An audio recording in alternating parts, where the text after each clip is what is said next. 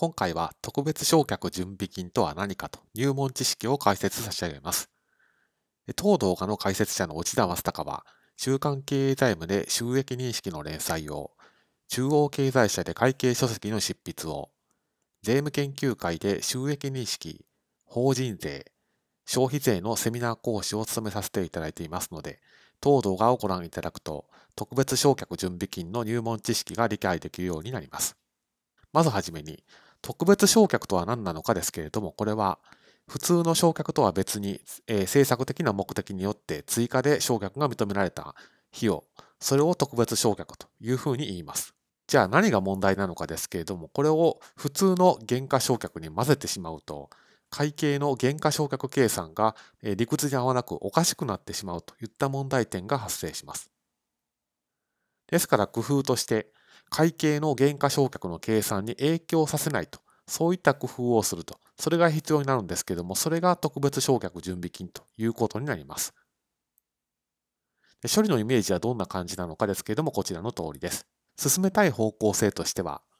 特別償却をしたときに所得を減らし、まあ、その後に所得を増やすと。まあ、つまり合計すると、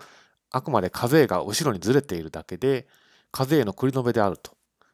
課税を減らすというわけではないという状況が、まあ、進めたい方向性ということになります。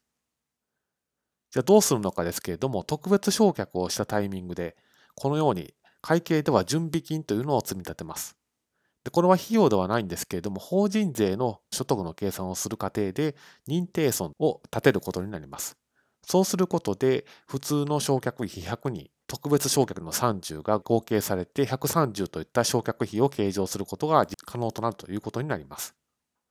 でこれはあくまで課税の繰り延べですので、まあ、その後、こういった形で特別償却準備金を取り崩すので、益が出ると。